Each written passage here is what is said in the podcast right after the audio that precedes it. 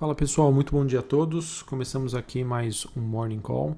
Nesta quarta-feira, dia 2 de junho, eu sou Felipe Vilegas, estrategista da Genial Investimentos.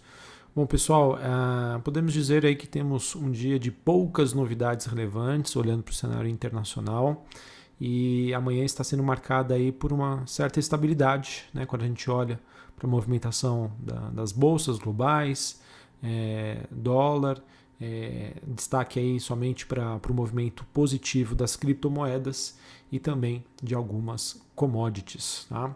É, quando a gente olha aqui para o índice dólar, observamos uma leve alta neste momento.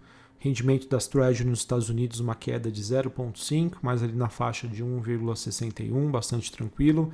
E o VIX, que é o indicador do medo, subindo 0,5%, ali na faixa dos 18, dos 18 pontos, ou seja, um ambiente aí bastante tranquilo e construtivo para aquele investidor que quer investir é, em ativos de risco. Em relação às commodities, a gente tem o petróleo é, sustentando o seu movimento de alta, é, seguindo aí o otimismo sobre notícias em relação à Arábia Saudita, em questão de demanda, e a perspectiva de um rápido retorno dos barris iranianos que acaba diminuindo com o passar do tempo. Minério de ferro é, em Singapura teve uma leve alta, é, cobre recua na Bolsa de Londres e algumas das principais commodities agrícolas têm um dia positivo.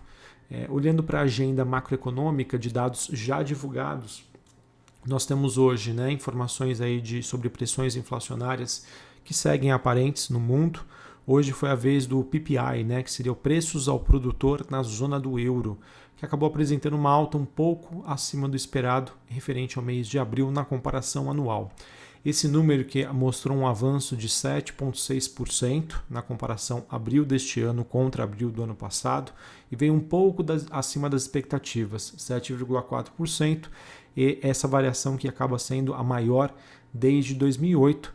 É claro, pessoal, a gente também deve levar em consideração o efeito base, né, que acaba apresentando essas leves distorções aí. Enfim, é um número que hoje não faz preço, mas segue aí no radar do investidor que continua monitorando as questões inflacionárias. E seguindo aqui, pessoal, no noticiário, queria falar um pouco mais sobre Brasil. Ontem a gente teve a divulgação aí do PIB do primeiro trimestre é, deste ano, que acabou consolidando uma visão aí de crescimento mais forte para 2021 e fez aí com que os economistas revisassem as suas expectativas para este ano entre 4,5% a 5%. E o que eu queria trazer aqui para vocês de destaque foi a parte qualitativa é, do PIB é, divulgado, em que nós tivemos um forte crescimento da parte do agronegócio, é, o agro aí brasileiro realmente elevando a nossa economia nas costas. E quando a gente olha para a composição do PIB, é, olhando ali para as principais caixinhas, consumo das famílias, consumo do governo, investimentos e a parte da balança comercial, o que me chamou bastante atenção foi o forte crescimento da parte de investimentos. Quando a gente olha para a parte de investimentos e vê esse forte crescimento, isso se dá pela, pelos investimentos feitos pela iniciativa privada, pelas empresas, é, ou porque elas estão, estariam contratando pessoas, ou porque elas estão investindo na sua capacidade produtiva, enfim. E isso é um, digamos que é, é traz um fator de qualidade muito grande para a divulgação aí do PIB. Tá? É, se a gente olha para anos anteriores, em que muito né, do, da, desse retrospecto aí do PIB, do, do resultado que nós tivemos, acabou se dando ou pelo consumo das famílias ou pelos gastos do governo, você conseguir enxergar um PIB que mostra que o grande responsável por isso foi a parte da iniciativa privada, dos investimentos que foram feitos, traz para a gente uma sensação de qualidade maior e de rumo aí a um crescimento mais sustentável nos próximos trimestres. E não é à toa tá, que esse dado é, fez com que fez que a bolsa aí atingiu ontem novamente um novo pico histórico e o dólar, o dólar acabou voltando a operar abaixo da faixa dos R$ 5,20. Tá?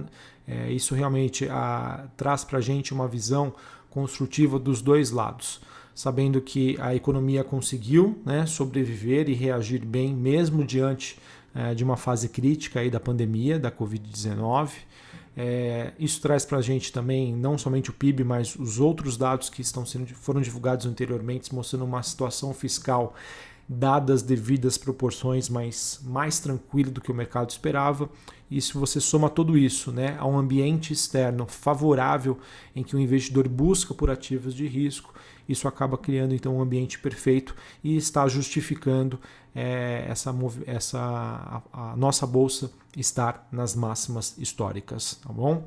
Uh, ainda queria comentar sobre questões de Brasília. Foi definido uh, o senador Marcos Rogério, eh, Rogério eh, sendo designado aí como relator da MP da Eletrobras, eh, que apurou ainda que há uma forte tendência aí de que o texto ainda seja alterado pelos senadores, o que pode obrigar a Câmara a apreciar novamente essa MP para confirmar ou rejeitar essas mudanças até o próximo dia 22 de junho.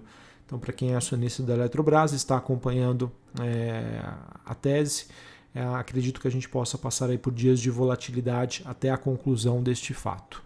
E o principal ponto que está sendo discutido e que está gerando a discórdia seria a inclusão das térmicas inflexíveis na base aí do sistema elétrico. Né? São uh, o que popularmente a gente chama de jabutis, que acabam indo né, é, junto aí com qualquer é, mudança aí em textos regulatórios.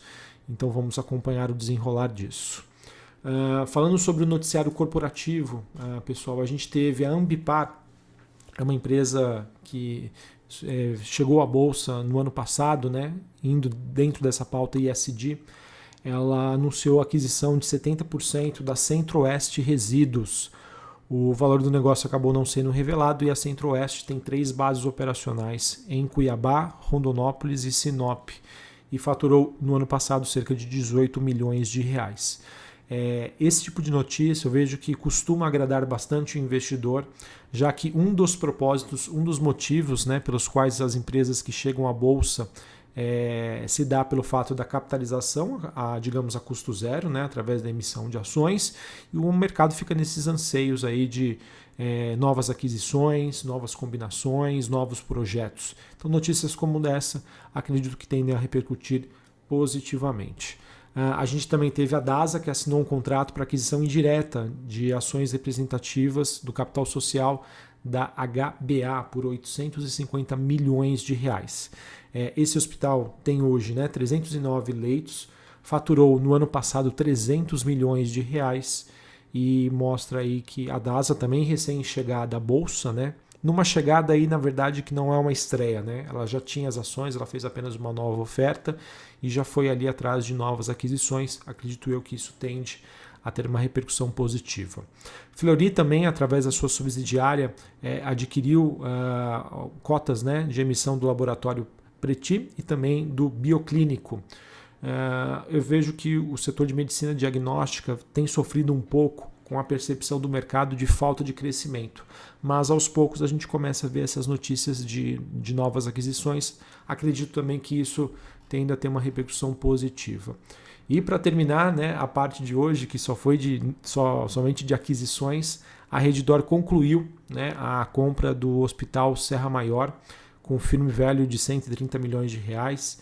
Essa aquisição que acabou sendo realizada por meio de suas afiliadas e esse Hospital Serra Maior, é, a previsão aí de EBITDA dele para 2022 é 17 milhões de reais, compilando aí as possíveis sinergias entre as duas empresas.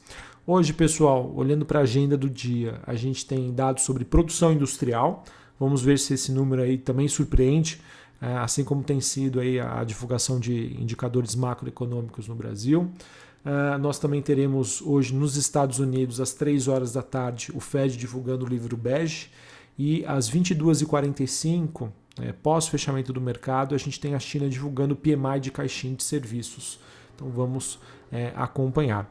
Só para reforçar aqui o lembrete, amanhã é feriado no Brasil, é dia de Corpus Christi, então não teremos negociação. Então é, a gente tem uma negociação hoje, temos uma folga e voltamos aí na próxima sexta-feira.